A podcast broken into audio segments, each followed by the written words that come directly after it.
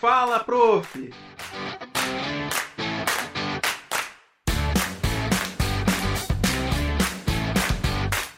Olá, pessoal, boa noite. Estamos aqui começando mais um programa Fala Prof. Hoje, episódio de número 41, né? Dois anos e meio, quase três anos já de programa, com a participação especial da nossa querida professora Neiva. Professora, seja muito bem-vinda. Muito obrigada, obrigada pelo convite, né? Sempre uma satisfação contribuir nesse programa, com a equipe da pós-graduação, né? Com todo mundo que acompanha e tem aí, né, vários seguidores, a gente se sente muito prestigiado em poder colaborar, né, no Fala Prof. E a professora Neiva, para quem ainda não conhece, né, ela é professora tanto da graduação de serviço social, como também das pós-graduações aqui da área de serviço social da Uninter, e tem uma experiência já bem ampla, né, professora, na área de pesquisa, que é o que a gente vai falar um pouquinho aqui hoje. Então, para quem fez a inscrição para participar hoje aqui, que quer ali receber depois o certificado, durante a live a gente vai falar para vocês a palavra-chave, o Arthur já vai deixar aí também fixado para vocês o link para quem ainda não fez a inscrição, ainda dá tempo, né? Que a gente sabe, né, professor, que aquelas horinhas a mais ali no final da graduação acaba contando, ajudando ali a concluir as, as horas curriculares ali, né, as extracurriculares. Então, quem tiver interesse em receber o certificado, não esqueça de fazer a inscrição e participar da live para pegar a palavra-chave para poder fazer a avaliação na sequência. Professora, então para a gente abrir aqui o nosso tema para falar um pouquinho, se apresenta, né? Fala um pouquinho de você, qual que é a sua relação com o nosso tema de hoje? Uhum. Excelente. É, então, eu sou assistente social de formação, né? E professora, né, na área do serviço social, na nos cursos de humanidades. Então a gente percorre também as áreas que são correlacionadas, né, como direitos humanos, como políticas públicas.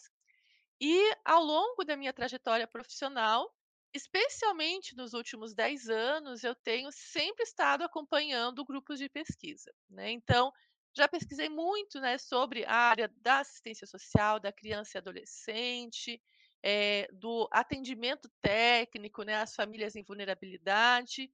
Atualmente, né, eu sou a coordenadora da linha de pesquisa de direitos humanos e políticas públicas, no grupo de pesquisa que estuda, né, o trabalho, as relações, eh, sociais, a sociabilidade, né, vinculado aqui à Uninter, e tenho acompanhado um projeto na área da infância, né, estudos relacionados aos direitos da criança e do adolescente. Então, a gente está o tempo todo pesquisando, né, acompanhando os alunos pesquisadores, os profissionais que, mesmo tendo se formado, também estão conosco e aprendendo cada dia mais, né? Eh, e um outro ponto, além dessa dedicação mais específica, né, era algo que estava refletindo aqui um pouquinho de entrar, né, antes da live, assim, que a gente acabou de celebrar, de comemorar o Dia do Professor, né? O dia 15 de outubro a gente fala do Dia do Professor. Aproveito para dar parabéns para a professora Talita, para todos os colegas, né, que estão nos acompanhando.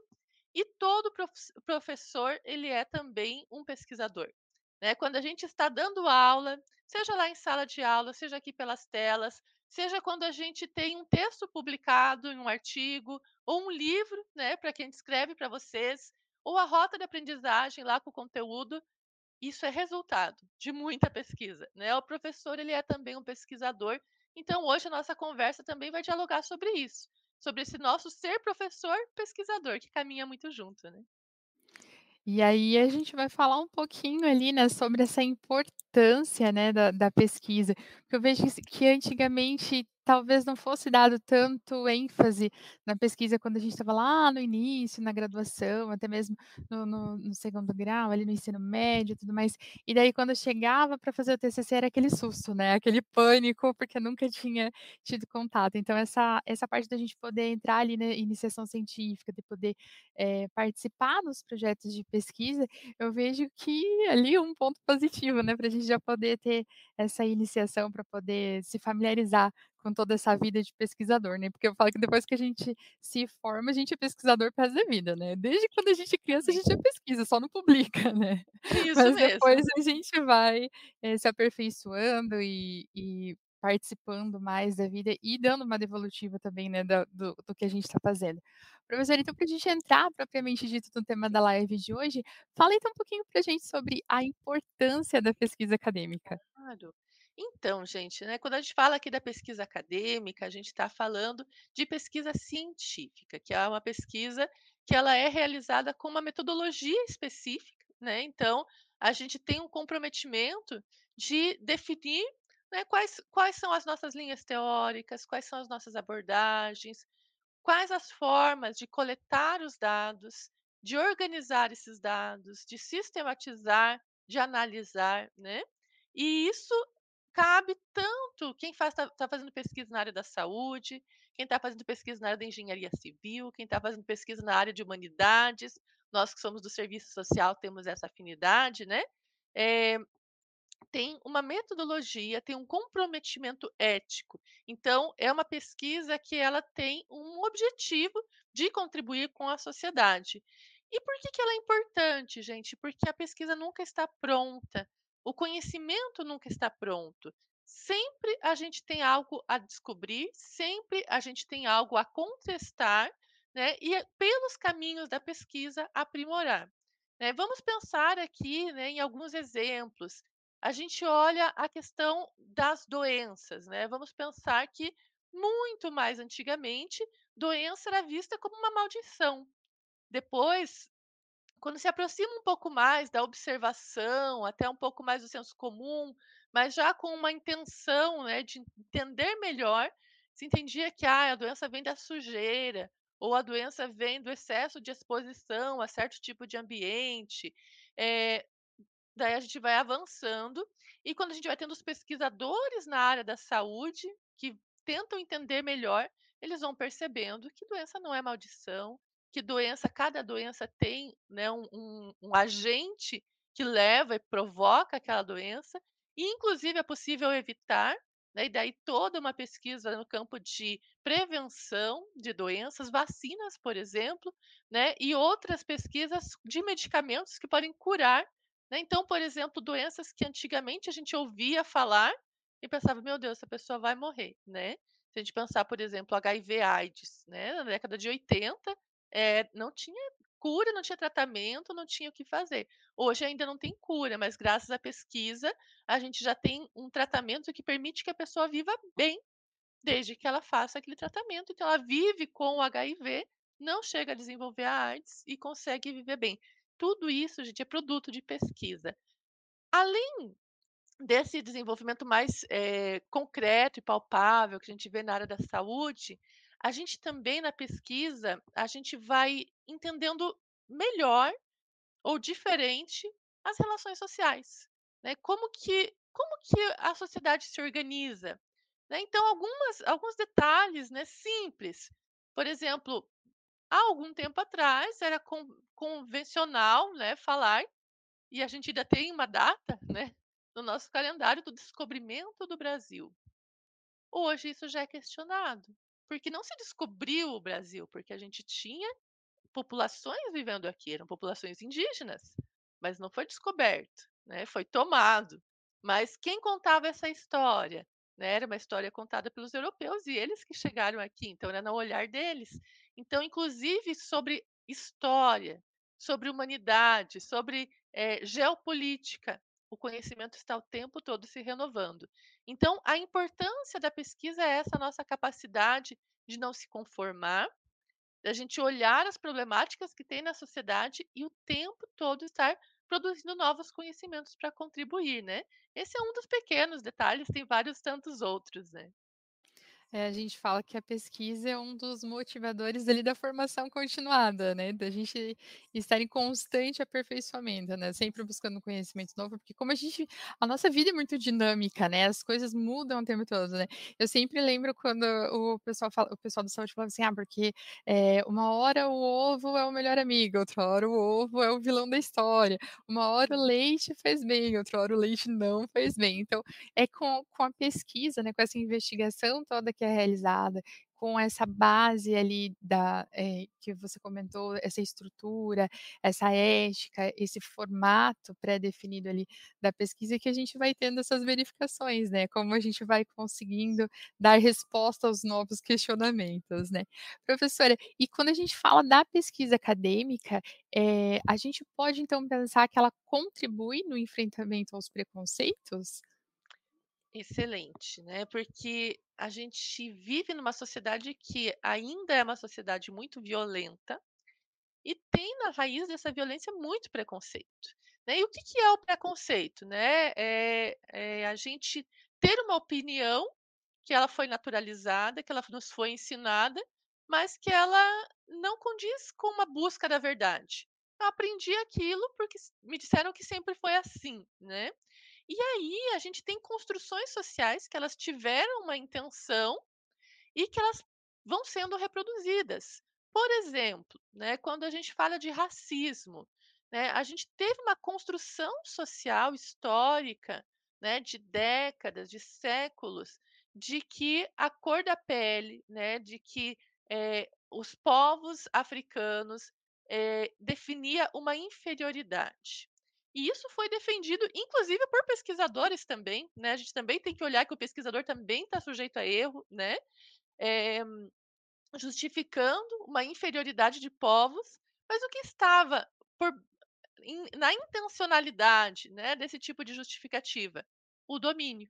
O domínio de terras africanas, o domínio de saberes africanos, o domínio de povos, né, de grupos sociais inteiros, para que pudessem trabalhar gratuitamente, sendo explorados, né. Então se construiu toda uma lógica e até algumas explicações de que era uma um um tipo de ser humano inferior e gente, embora a gente tenha hoje o reconhecimento, né, de toda a autonomia da África, a gente tenha a abolição da escravatura e não se aceita mais o trabalho escravo, até hoje a gente tem o desdobramento do preconceito contra as pessoas negras, por conta dessa origem, né. Então, quando a gente entra com pesquisa, a gente vai quebrando isso, a gente vai olhando para a história, entendendo os porquês, né, que existe aquele certo tipo de preconceito, a gente vai constatando que não, que a gente tem, né, na população africana pessoas inteligentíssimas, que os próprios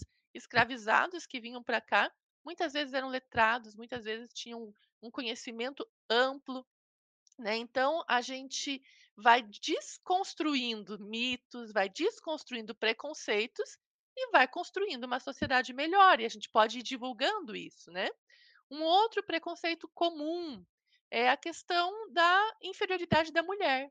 "Ah, porque a mulher é mais fraca", né. Houve épocas que dizia assim: "Não, mulher não é para ciências, mulher não é para matemática, para os cálculos, porque mulher é mais afetiva", eh, até que com muita pesquisa, com muito envolvimento, inclusive das próprias mulheres, se comprova que não, que a mulher ela pode sim contribuir, a gente tem grandes prêmios nobels, né, de grandes cientistas mulheres que comprovaram, e a própria pesquisa vai mostrar que isso também é uma construção social, que também essa diferença ela é induzida com uma intencionalidade de dominação, eh, mas a pesquisa também vai mostrar outros indicadores quando a gente fala de mulheres, que esse preconceito até hoje gera muita violência. Ontem não, ontem não, semana passada, eu estava olhando alguns dados de violência aqui no estado do Paraná, incrivelmente algumas faixas etárias, gente, a violência contra a mulher ela é 3 vezes maior do que a violência contra o homem, de acordo com os dados da nossa Secretaria Estadual de Saúde. Eh, quando a gente olha pra pesquisa so sobre mercado de trabalho, ainda os salários são inferiores. Então, olha só, a pesquisa desconstrói mitos e ainda explicita a desigualdade social. Então a gente pode sim, né, à medida que a gente vai conhecendo e nós que pesquisamos muito na área do social, gente, a gente se aproxima demais disso, né, de ver os preconceitos que a gente tem contra os adolescentes e a gente vai ver que os adolescentes, principalmente os adolescentes meninos, os adolescentes negros, são os que mais sofrem violência.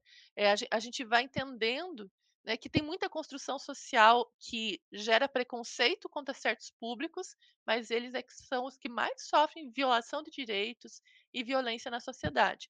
Então a pesquisa, gente, é um prato cheio pra gente ir rompendo com esse tipo de de relação e tentar lutar por uma sociedade mais justa, explicitar pra que porque tem gente que reproduz o o preconceito sem nem se questionar, né. Às vezes a gente e já tive a experiência disso, junto com um grupo de pesquisa, colocar resultados da pesquisa em cartazes, pra fazer as pessoas pensarem naquilo e dar resultado, né. Muitas vezes mandavam um e-mail pra gente: "Olha, eu vi teu cartaz, achei interessante".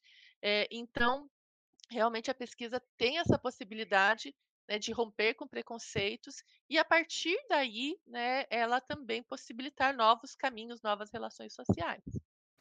E é bacana você falar disso, professora, que estava me lembrando aqui de uma situação que, eh, quando eu fiz mestrado, eu fiz mestrado numa universidade que inicialmente era pra homens, né. Então quando é é é muito voltada para as engenharias, mais pra áreas de exatas, que também ainda se tem muito aquela coisa das mulheres irem mais pra área do cuidado, de humanas e os homens mais pra área de exatas, né.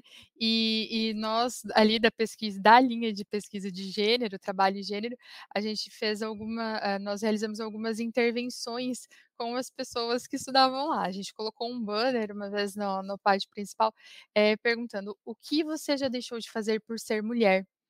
E Uhum. daí a gente deixou ali uma semana inteira e as pessoas passavam e escreviam, e e nós fomos tantos relatos de coisas do cotidiano, assim, que voc que que às vezes parecem banais, né, mas que a Uhum. pessoa, por exemplo, de não poder, eh, sair à noite por Uhum. medo de sofrer uma violência, eh, de não poder usar a roupa que gostaria por medo de de acontecer alguma coisa. E e outra outro fato que chamou muita atenção nessas intervenções que a gente foi realizando ao longo desses 2 anos do mestrado, foi o quanto as mulheres que estão inseridas nesses espaços ditos masculinos, elas não percebem às vezes, eh, algumas atitudes como preconceito.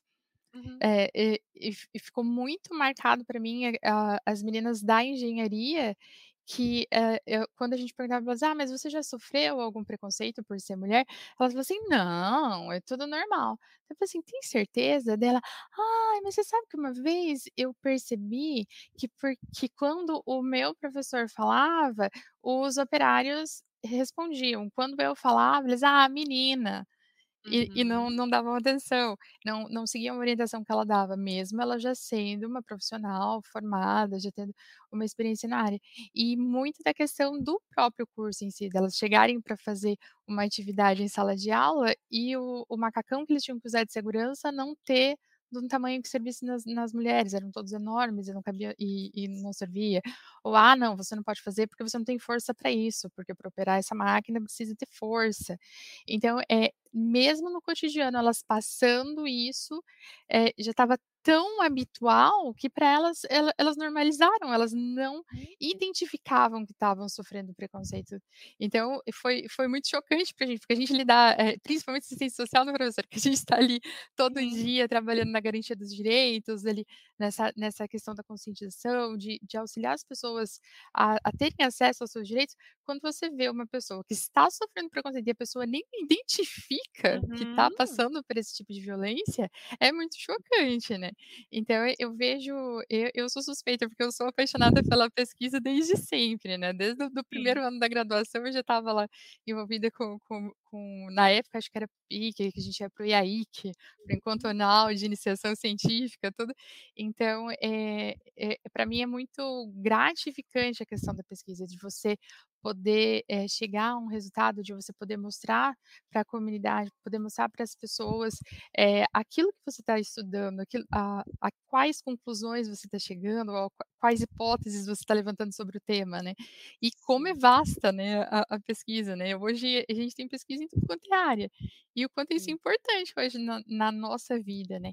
Professora, e e e pra gente continuar aqui nesse diálogo, eh, eu queria que você falasse um pouquinho pra mim sobre esse como que a pesquisa nos auxilia nessa questão do pensamento crítico? Ah, É excelente. Então gente, o pesquisador ele é um grande questionador. né. Então, é muito interessante que na pesquisa a gente não como eu falei no começo, a gente nunca entende nada como acabado, a gente está o tempo todo estudando e a gente questiona, né. É claro que a gente vai construindo saberes e vai se firmando, né, naquilo que a gente considera o mais adequado, mas sempre que chega uma informação, sempre que chega, né, um novo artigo, um novo livro, eh, uma nova videoaula, um novo saber, a gente consegue olhar para aquilo com um olhar crítico. E o que que é isso? De não aceitar tudo como verdade, né. Então, eh, o senso crítico, gente, é essa nossa capacidade de receber informação e questionar: "Qual é a fonte?". A gente faz quando a gente está muito envolvido na pesquisa, isso a gente a gente faz automaticamente, porque a gente tem tanto que comprovar as fontes quando a gente escreve um artigo, se tiver alunos aqui que fizeram, estão fazendo TCC, né, os professores pedem muito: "Cadê a citação? Cadê a fonte?". Quem está escrevendo artigo científico também, né. Então a gente também quando lê, a gente já tem o olhar apurado. Qual é a fonte? Quem disse isso, né? E essa é uma prática, gente, que todo mundo deveria adotar. Porque a gente vive numa era que a gente chama de era da informação. A informação hoje não nos falta. É muito diferente de outros tempos históricos, né, que para conseguir uma informação, para conseguir um conhecimento, eu precisava me deslocar até grandes centros urbanos onde teria uma biblioteca, Talvez mais elitizada, talvez mais relacionada a um grupo religioso. Eh, hoje a gente tem a informação na palma da mão. Aqueles que têm um bom acesso à internet têm muita informação. Eh, contudo, gente, chega muita, hum, desinformação, chega muita muita opinião e inclusive chega chegam mentiras que elas são construídas justamente para distorcer os fatos a partir de uma intenção política, a partir de uma intenção de mercado, a partir de uma intenção de poder, né. Então, quando a gente olha para as informações que chegam a nós, eh, a gente sempre precisa questionar: qual é a fonte? Será que eu realmente acredito que aquilo é real? Né, a partir dessa informação que chega para mim, se eu fizer um comparativo, uma análise comparativa com as minhas experiências de vida, com as experiências que eu tenho pesquisando, com os números que eu alcanço pesquisando, eh, eu posso sustentar, entender que aquela mensagem que chegou para mim é verdadeira? Então, isso, gente, é um exercício cotidiano, porque se a gente simplesmente deixar, a gente vai acatando como verdade uma opinião de a gente não sabe nem quem. Alguém teve uma ideia e daí eu simpatizo com aquela pessoa, ela é um influencer, né, numa área que eu gosto, é um professor que eu gosto, é um líder religioso que eu gosto, uma personalidade, e daí tudo que ela fala, um líder político, né, tudo que ela fala eu: "Ah, é isso mesmo, fulano falou, então é". Não, né, a gente tem que questionar. Fulano falou, concordo com fulano? Não concordo. Olha, do que ele falou, A, B, C, D eu concordo, F, G, H não.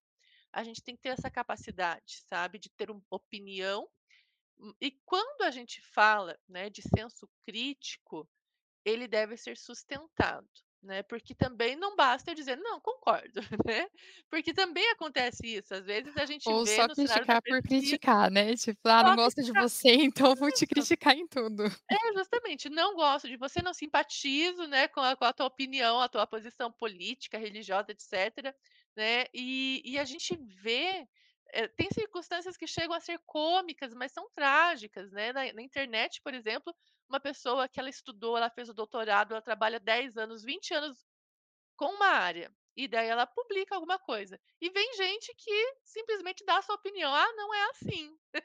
Porque no meu caso não foi, né. Então, assim, quando a gente quer ser crítico, a gente também precisa sustentar essa crítica em fundamentação teórica, em dados, ou seja, em pesquisa.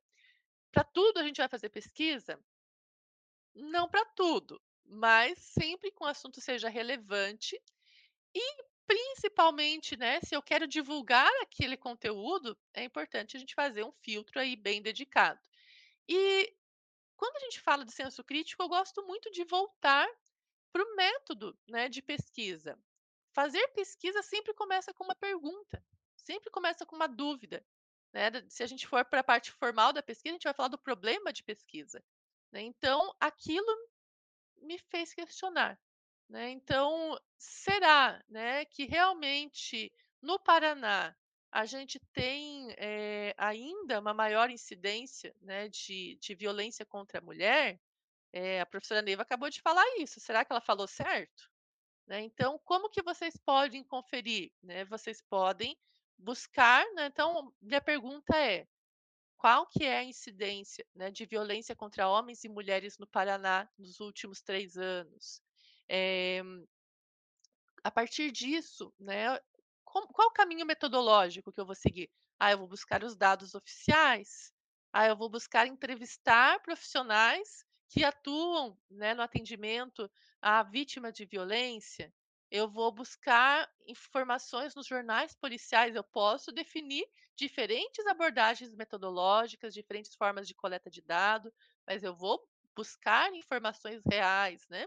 Eh, vou buscar entender essas informações, porque dado, né, não sei, eu gosto muito de planilha, de gráfico, enfim, mas é um pouco cansativo e não é fácil de entender. Mas como que eu vou interpretar esses dados, eh, da melhor forma? Então vou buscar pessoas que já têm estudado sobre violência, sobre, eh, a questão da saúde pública que é impactada pela violência, sobre desigualdade entre homens e mulheres, vou estudar mais sobre isso para poder fazer, né, a minha análise. Então, toda pesquisa, a gente surge de um questionamento, então não não tenham nunca medo de questionar, né, de questionar a professora Neiva, de questionar a professora Thalissa, de a Thalita, de questionar qualquer professor que você reconheça que seja, né, uma uma grande influência de saber, ou qualquer pessoa de outra área que não seja acadêmica, o material que você lê, é importante gente, esse senso crítico, a pesquisa vai apurando. E e a gente que está o tempo todo fazendo esse processo, problema, objetivo, metodologia, análise, né, a gente vai tornando isso muito corriqueiro, né, então dificilmente a gente ouve um discurso e diz: "Ah, é isso mesmo", né.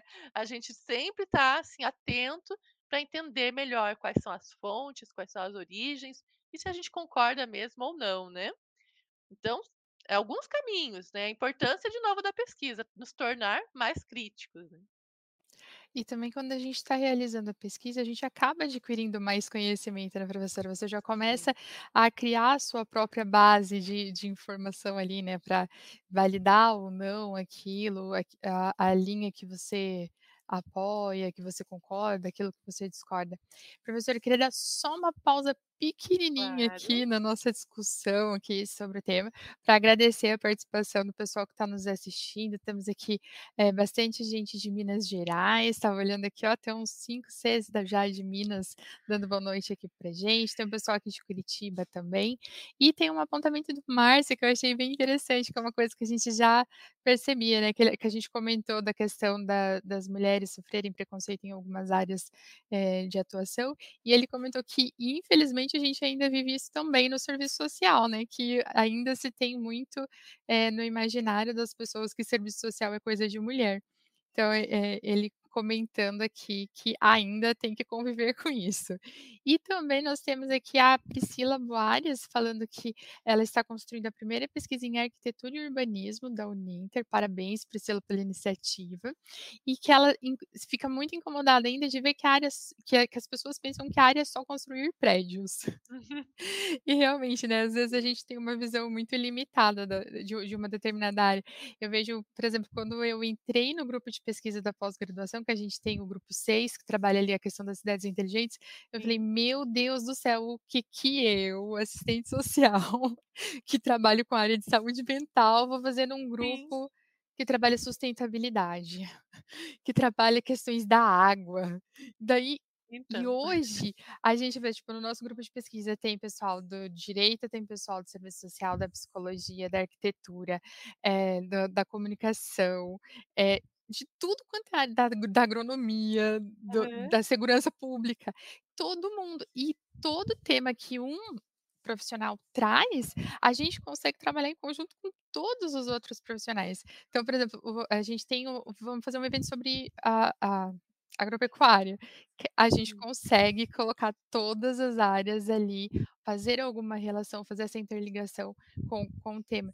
Então, eh eh, Priscila, fique fique calma que em breve você vai ver que, ah, ali es essa parte multiprofissional acaba facilitando muito essa percepção da da da sociedade de forma geral com as profissões. No serviço social também no início as pessoas pensavam muito só que a gente era um conselho tutelar, né, na verdade eles confundem muito a função do assistente social com o conselho tutelar. A a eu chegava pra fazer atendimento, o povo já achava que a gente ia recolher criança, né, que a gente ia levar as crianças para o abrigo. Então, infelizmente, eh, a falta de informação acaba gerando esses preconceitos, né, professora. Então é só realmente, assim, a gente estudando, a gente se aprofundando nos assuntos que a gente tem interesse, que a gente trabalha, que a gente vai conseguir ir desmistificando essas coisas, né, e ampliando, né. Então, se viram aí um campo de pesquisa, por que não, né, professoras? As Justamente. oportunidades estão aí, né. Eu, por exemplo, eu entrei quando eu entrei no mestrado, é o mestrado em tecnologia e sociedade. E daí Uhum. a linha específica que eu entrei é a linha de trabalho. Eu falei: "O que que eu vou estudar?" Tipo, eu estudava medidas socioeducativas. Sim. Daí eu falei: "O que que como que vai se encaixar? Não vão me aceitar na na linha". E daí no final das contas casou muito, porque eles também trabalhavam a questão de gênero e foi aonde eu fiz a Uhum. pesquisa toda voltada sobre os adolescentes, se eles recebiam o mesmo tipo de medida socioeducativa para o mesmo tipo de ato infracional. Então a gente sempre consegue ali adequar quando a gente tem esse problema de pesquisa, né, quando esse problema é relevante. Então é é é muito bacana, assim, é uma área muito empolgante, eu diria, né, professora. Eu acho que a professora também tem esse feeling aí de de gostar da pesquisa, né? Ai, gosto muito. E é e é essa trajetória, porque a gente vai pesquisando e vai abrindo um universo tão grande, né, de descobertas, de possibilidades, de realmente quebrar preconceitos, né, como esse esse exemplo, né, de uma pesquisa super multidisciplinar, interdisciplinar. Então a gente vai conhecendo muito, saindo daquele nosso mundinho pequeno, né, e ampliando esse universo, e daí chega num ponto que a gente sempre quer saber mais, mas não dá conta de tudo, né. Então a pesquisa ela também nos ajuda a focar. Então esse ano eu vou estudar isso, porque eu não consigo saber tudo, mas isso eu vou me dedicar, né. E realmente, né, os colegas, o Márcio obrigada Márcio mais uma vez prestigiando a gente, né. Eh, o Márcio traz essa questão no serviço social, isso também acontece na área da enfermagem, na área da pedagogia, né, porque a gente tem, né, historicamente também uma construção social da divisão sexual do trabalho, né, de quais profissões eram em compreendidas como profissões para homens e quais profissões eram compreendidas como profissões para mulheres. Mas na verdade os saberes de homens e mulheres são válidos para todas as profissões. Então, a gente realmente, assim, com a pesquisa vai quebrando isso, mas não é algo automático. Acho que o os exemplos que vocês trazem também nos ajuda nisso, né, entender que a gente vai compreendendo que existem muitas pessoas pesquisando que estão compreendendo, mas também tem muita gente que está reproduzindo o preconceito, né. Então é é acontece conjuntamente, né. Então a gente pretende enfrentar o preconceito, mas ele existe e ele se fortalece nas redes sociais, né. Então é um é um pro aprendizado constante. É, professora, a gente tem também aqui uma pergunta do Washington Patrocínio de Simões, que acho que dá pra pra gente trabalhar um pouquinho também. Ele coloca assim, eh: "Como se dá a pesquisa na iniciação científica?". Ai, legal.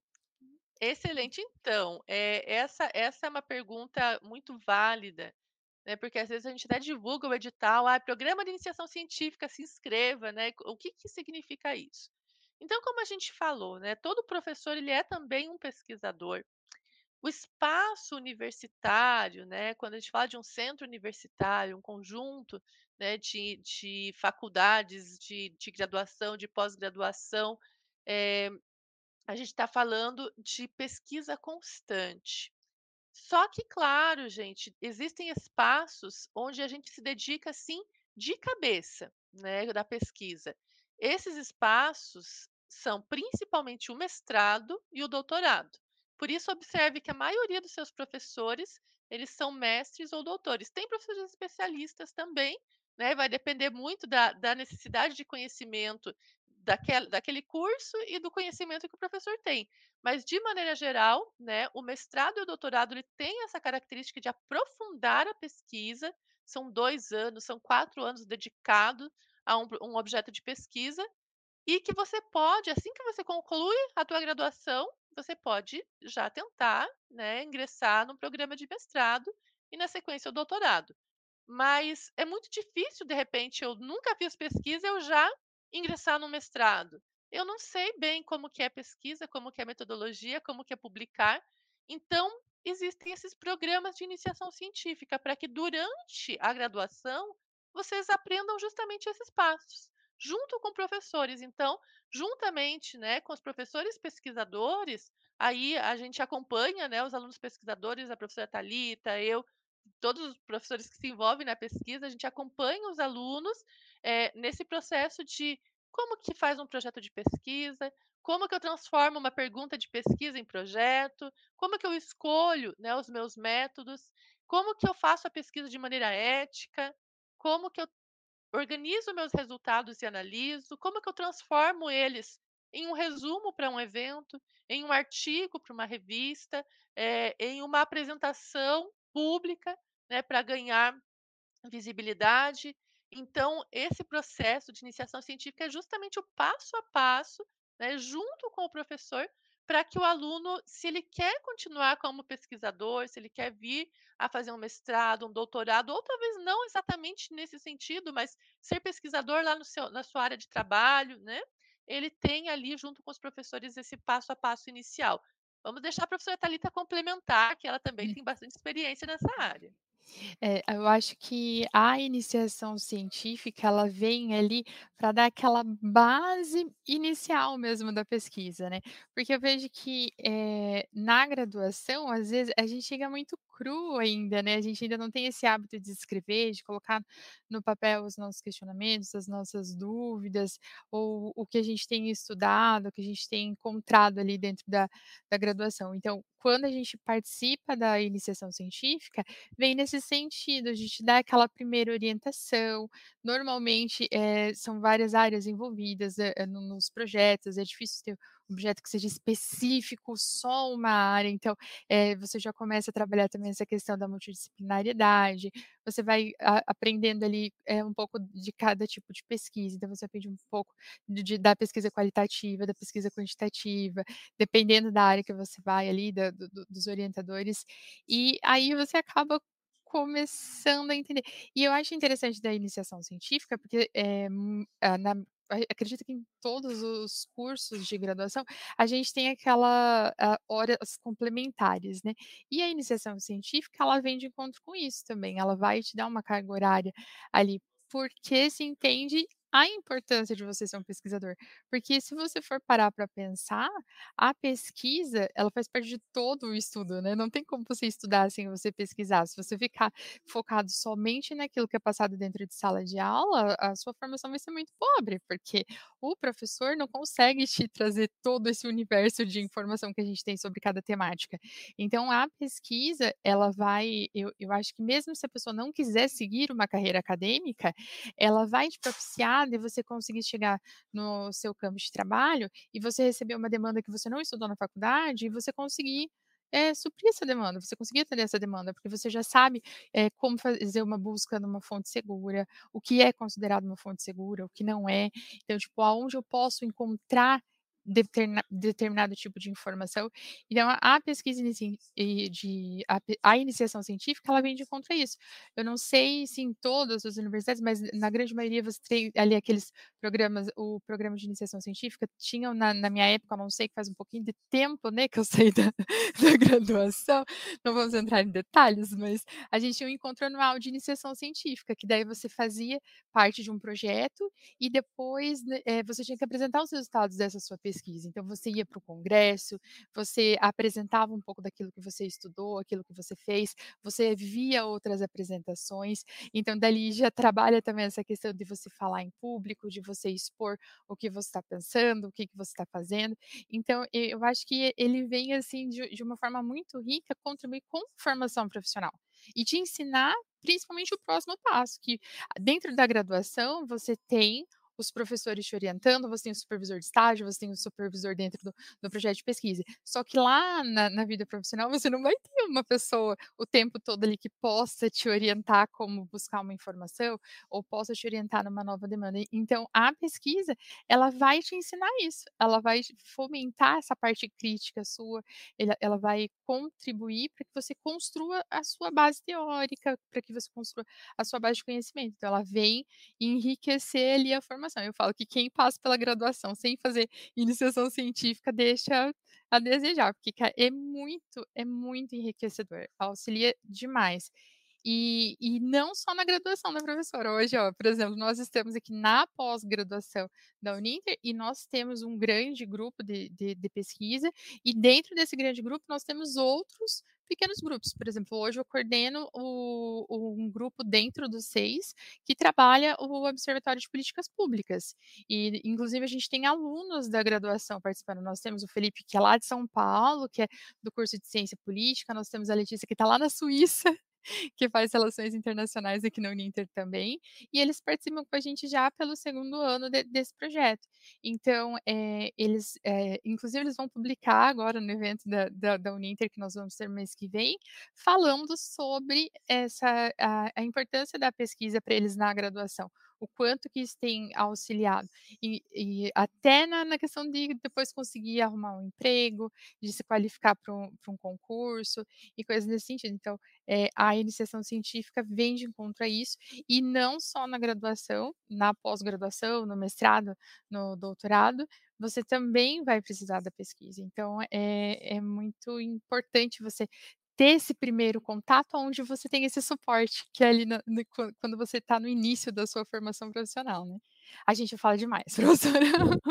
Não, mas mas é que e quando vale que a gente é gosta, a gente se empolga, né. Justamente. Né, e a gente se anima porque a gente gosta, a gente está, eh, trabalhando com isso, e até esses esses exemplos, né, que a professora Thalita trouxe, eles me fazem lembrar, eh, que a gente precisa quebrar com alguns preconceitos que ainda persistem de que pesquisa, por exemplo, não é para o aluno do EAD, né, e isso é um preconceito que existe, eu já vi professores falando em congresso isso, né, "Ah, porque no EAD o aluno não tem oportunidade de fazer pesquisa". Não sei se talvez o EAD que ela acompanhou em algum outro momento histórico, mas aqui, né, a a experiência que a gente tem, como professores da graduação e da pós-graduação da Uninter, os nossos alunos, os nossos alunos egressos, né, aqueles que já se formaram aqui, têm toda a oportunidade de participar com a gente aqui, ó, na telinha, né, participando com a gente por videoconferência, a gente ajusta os horários, né, no caso, quando tem aluno de fora do Brasil, os fusos horários, né, pra que a gente possa ter a participação, e e é uma uma troca muito intensa, né, que eu, por exemplo, com algumas bolsistas, né, algumas alunas que participaram da pesquisa comigo por muito tempo, até hoje eu não as conheço pessoalmente, né, só eh, só as conheço pela telinha, né, mas a gente estava o tempo todo pesquisando junto, parece que são minhas amigas de infância, né. Então também encurta distâncias, quebra preconceitos também, porque realmente a gente está aí com a tecnologia para usar ao nosso favor, né.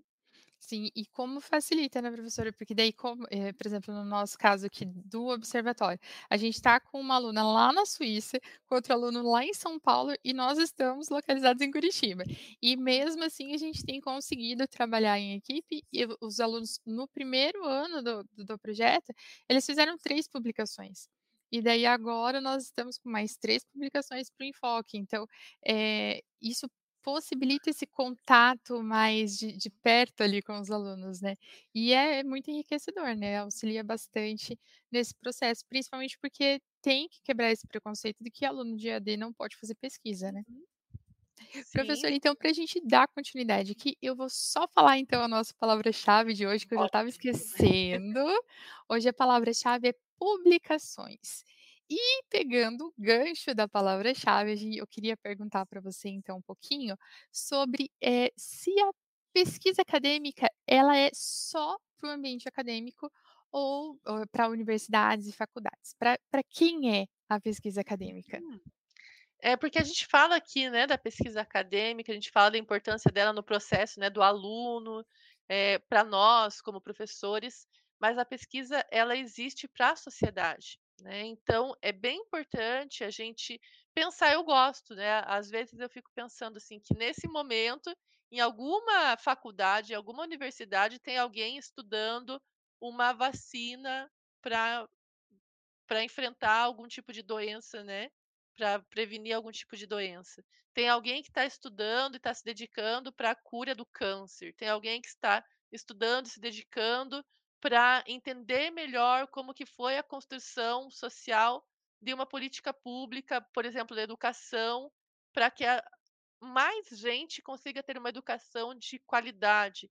Eh, isso está acontecendo, né, o Brasil tem muitos grupos de pesquisa, até esse é esse esse seria um outro problema de pesquisa, né, quantos grupos, né, a gente tem ativos e estão pesquisando sobre o quê, embora a gente tenha alguns levantamentos, assim, do Ministério, né, de da da Educação, do da própria CAPES, mas a pesquisa nunca é voltada somente para o pesquisador, ou somente pra relação professor-aluno, ela é voltada para um bem social, né, então sempre, eh, a gente tem aí os pesquisadores se dedicando, embora eles tenham ali uma trajetória de escolha do seu objeto de estudo, daquilo que que lhes chama a atenção de de estudar, sempre gente, pra que um projeto de pesquisa seja aprovado, pra que ele consiga recursos, né, financiamento, subsídio, pra ter tempo de pesquisar, se ele precisar de materiais, pra ter materiais pra pesquisar, se ele precisar de equipe, ter uma equipe de pesquisadores, eh, tem que ter relevância social, né, é uma comprovação que a gente precisa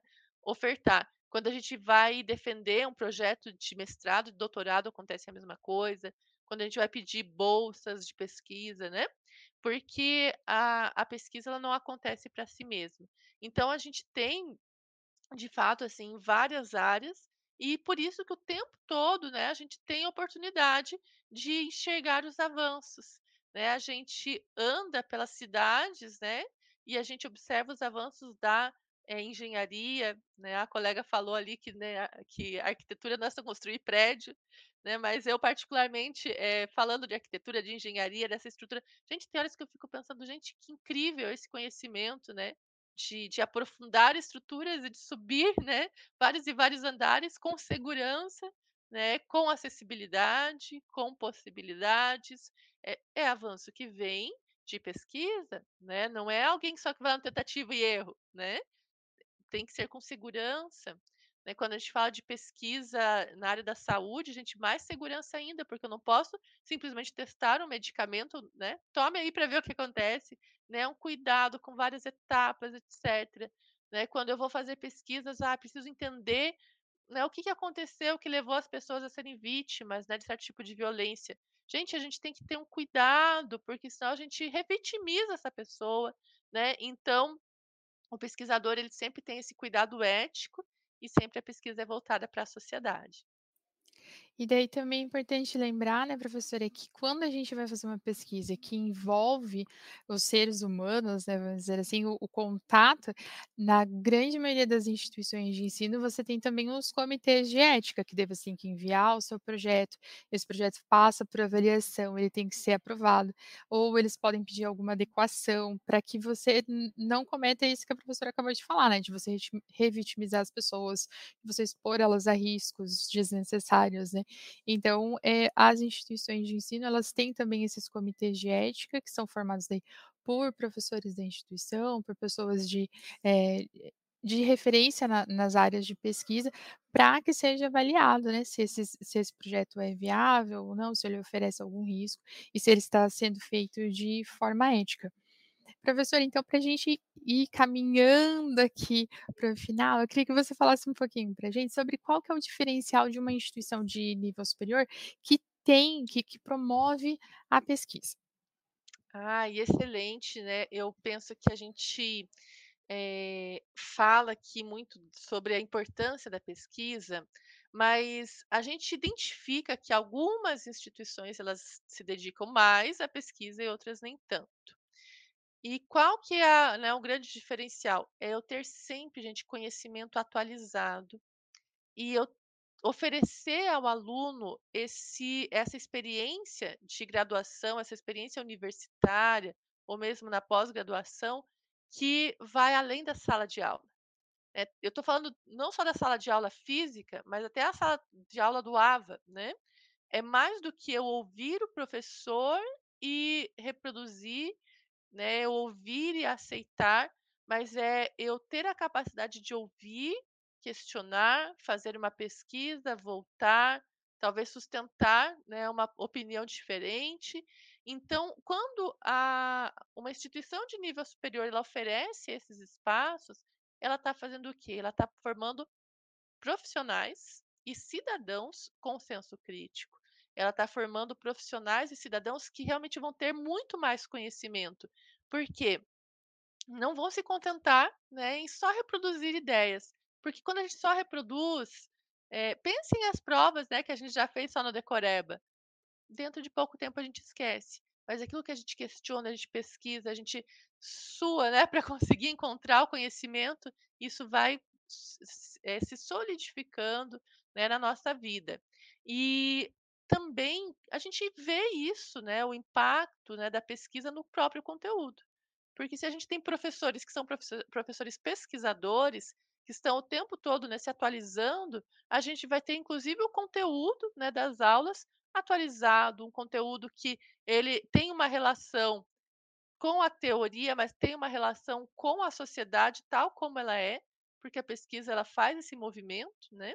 Então, é é assim realmente um grande diferencial, embora de maneira geral, quando a gente fala de legislação do ensino superior no Brasil, a gente entenda que ela está assentada no tripé, que é educação, pesquisa e extensão. Então tem que ter essas 3 áreas, mas às vezes a gente vê que, assim, só damos atenção para uma delas, né. Então o ideal é a gente sempre trabalhar com a o ensino, que é o processo formativo normal, a pesquisa, que é tudo isso que a gente falou e mais um pouco, e a extensão, que é justamente ir até a sociedade levar esses benefícios de tudo que se aprendeu na pesquisa e em sala de aula também, né. Então, é um grande diferencial e a gente recomenda, né. Então, assim, se você eh, tem interesse, gente, a a gente na Uninter tem muitas possibilidades, né, de vocês participarem de projetos de pesquisa logo, finalzinho de ano, já começa a abrir o edital para os projetos do ano que vem. E também para outros momentos, depois a professora Thalita vai fazer alguns convites, né. Eh, que é para real realmente a gente estimular esse nosso esse nosso lado, eh, pesquisador, questionador, crítico, né, desenvolver essa ess esses essas habilidades que são para a vida toda. E quando a gente fala da pesquisa, né, a gente fala também do resultado da pesquisa, né, que é ali quando você consegue fazer uma publicação, seja ela de artigo, de resumo expandido, de algum material didático. Então, eh, mesmo que você não tenha esse intuito de seguir uma carreira acadêmica, de fazer um mestrado, um doutorado, é importante até para que você seja referência na área que você que você gosta de de estudar, que você gosta de pesquisar, né. E também temos que pensar em quem quer seguir essa carreira acadêmica, né, que daí as publicações elas vêm enriquecer o currículo, vêm, eh, auxiliar você, por exemplo, numa prova de títulos, numa numa seleção para mestrado e doutorado, então, eh, se quanto mais você pratica, melhor você fica.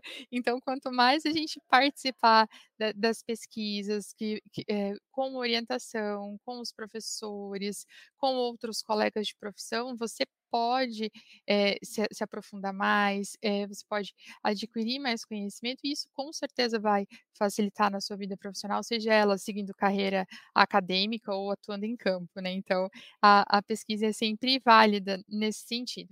E daí pra a gente poder, eh, como o professor falou, né, tem um convite para fazer para vocês, nós estamos aí com as inscrições do Enfoque prorrogadas até o dia 22, né, se você ainda não, eh, mandou o seu arti o seu resumo expandido ou o seu banner, ainda dá tempo, né, dá uma corridinha lá que dá tempo de fazer, eh, de finalizar ali algum trabalho que já tenha ali encaminhado para poder mandar.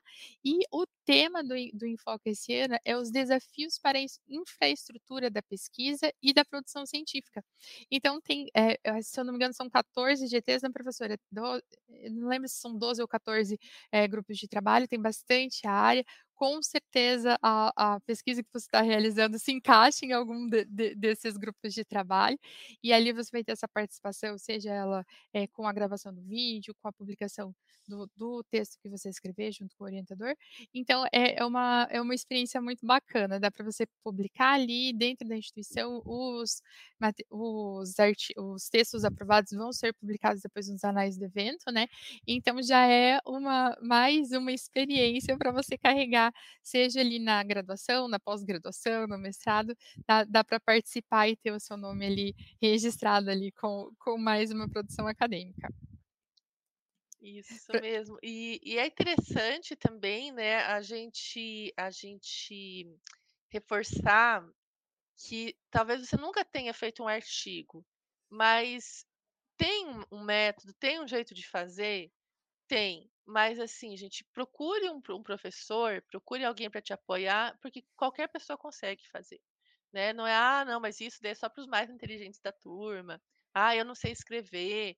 Eh, gente, é treino, né, é leitura, é pesquisa, é treino, e você pode e o enfoque dá essa oportunidade de fazer o resumo expandido, que é um texto menor, né, são 4 páginas, 4, 5 páginas, então, ah, você não precisa escrever uma monografia, né. É, e ainda nós temos o banner também esse ano, né, o Sim. pôster, né, então o pôster é Isso. só o resumo da sua pesquisa. Então, por exemplo, você já tem ali o seu projeto de pesquisa para o TCC ou pra ou você vai fazer o artigo da ali da da pós-graduação. Então você já consegue fazer uma apresentação, você já consegue, eh, fazer uma publicação, até para você ter um retorno, para você ver como que vai ser a aceitação desse trabalho que você está realizando. Então é muito bacana, porque você tem essa troca de experiência, tem as pessoas que vão ali publicar, mas também tem as que vão assistir, e daí você gera outros contatos, você acaba tendo essa e e esse relacionamento mesmo, né, professor, esse relacionamento acadêmico mais próximo. E daí, ah, eu acabei de confirmar aqui, ó, nós temos 12 GTs esse ano no tem 12 grupos de trabalho, a gente tem desde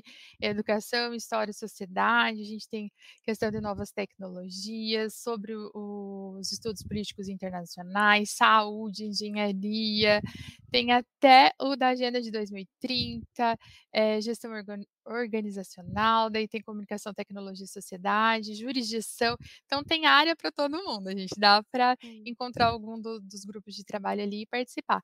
E além das inscrições, assim, da submissão de trabalho, você também pode participar dos das mesas, né, professora, que vão acontecer dos mini cursos, ali nós teremos, por exemplo, com a professora Reli, que participava antes aqui com a gente como mediadora também, ela vai dar um um mini curso sobre escrita criativa, sobre escrita rápida, como Uhum. você escrever eh, por exemplo, artigo de opinião, para você estar ali expondo um pouquinho do do do seu conhecimento. Então a gente tem bastante bas bastante conhecimentos ano passado ali durante o evento também, nesses mini cursos, nessas mesas que vão vão acontecer. O enfoque ele vai acontecer esse ano do dia 22 ao dia 25 de novembro, e ele vai ser 100% online. Então esse pessoal aqui todo, ó, que eu vi que tem gente da Bahia, tem gente de Minas Gerais, Hum. tem gente do Rio de Janeiro, tem gente de vários vários estados, de várias regiões do país. Então, independente de onde você está, você consegue participar, e isso é um dos benefícios que nós temos hoje, né, professora, com a tecnologia, com o ensino à distância, que a gente consegue alcançar mesmo quem está um pouquinho mais longe da gente. Professora, eu queria então que você, fizesse suas considerações finais para a gente caminhar aqui para o encerramento do programa. Excelente, né, eu creio que a gente falou muito, né, da importância da pesquisa. Quero dizer que eu me sinto, assim, muito privilegiada, estando em contato com esse ambiente da pesquisa acadêmica, né, o enfoque é uma grande expressão disso, né, eh, e qualquer espaço onde a gente possa ouvir mais, né, pessoas de diversas áreas que estão, né, compartilhando ali os seus saberes, a gente vai vendo o quanto tem gente que está fazendo muita coisa boa, né, que quebra aí também outros preconceitos de que está tudo acabado, né, de que só tem notícia ruim, não, tem muita coisa boa acontecendo, a gente pode ter muita esperança, e a pesquisa também é um caminho para isso, né. Eh, realmente estimulo que todos participem do enfoque, e sejam pesquisadores e contem conosco que a gente está por aqui pesquisando também. Muito obrigada pela noite, pela participação, né, por poder participar aqui com vocês nessa live, foi muito boa a experiência de interagir com vocês, espero estar com vocês em outras oportunidades também. Tchau, tchau. Com certeza, professora. Professora, teve alguém que eu perdi no no meio, que tem muitos comentários, mas teve alguém Sim. perguntando como faz para participar dos editais? Pra poder Ah. entrar na pesquisa. Se você conseguir responder rapidinho pra gente, só pra gente Certo, encerrar. Lá por novembro ou dezembro, gente, são publicados os editais, ele é o edital, eh, do programa PIC, né, do Programa de Incentivo à Iniciação Científica, né, eh, do do PIBIC, na verdade, né, e e ele vai ser divulgado tanto pela área da pesquisa, então quem já tá de olho nisso, siga o Instagram lá da pesquisa da Uninter, ou então no próprio site da Uninter, coloca uninter.com/pesquisa, né, acompanha lá as informações, e e na grande maioria das vezes, né, chega aquele pop-up também pra vocês, falando desse edital, né, de ser um pesquisador, de ser de da possibilidade inclusive de ser pesquisador com bolsa, né, com desconto na mensalidade pra dedicar 10 ou 20 horas semanais na pesquisa. Então fique atento ali, a partir de novembro, já fique atento a esses editais, siga as redes sociais da pesquisa e ah, né, tá metade de dezembro não encontrou nada, procure seu professor, né, procure alguém pela tutoria, que a gente te ajuda a descobrir, né, não não não fique sem buscar essa informação, É, final até mesmo nas nossas redes sociais ali, eh, o pessoal sempre tá respondendo, o pessoal tá sempre atento, tanto nos Isso. da pós-graduação, no das na das graduações ali, fiquem atentos Uhum. ali às redes, mandem as dúvidas pra gente, que sempre a gente dá um jeitinho ali de auxiliar vocês nesse nessa trajetória toda. Gente, Isso professora, eu gostaria de agradecer a sua participação mais uma vez aqui no nosso programa, deixar já aberto pra voltar pra falar de outros assuntos também, que sei, eh, do do das áreas vastas que você estuda também, né, que contribui aqui com a gente. Professora dá aula no nos nossos cursos também ali, falando sobre as políticas de eh, das crianças e adolescente, então tem bastante Uhum. área que dá pra gente conversar mais um pouquinho. E você que tá nos assistindo, se tiver algum tema específico que você gostaria de ouvir os nossos professores falando, eh, trazendo um pouquinho mais de informação pra gente, só mandar que a gente vai selecionando aqui pra trazer pra vocês.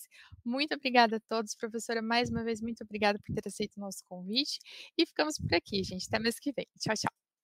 Fala prof.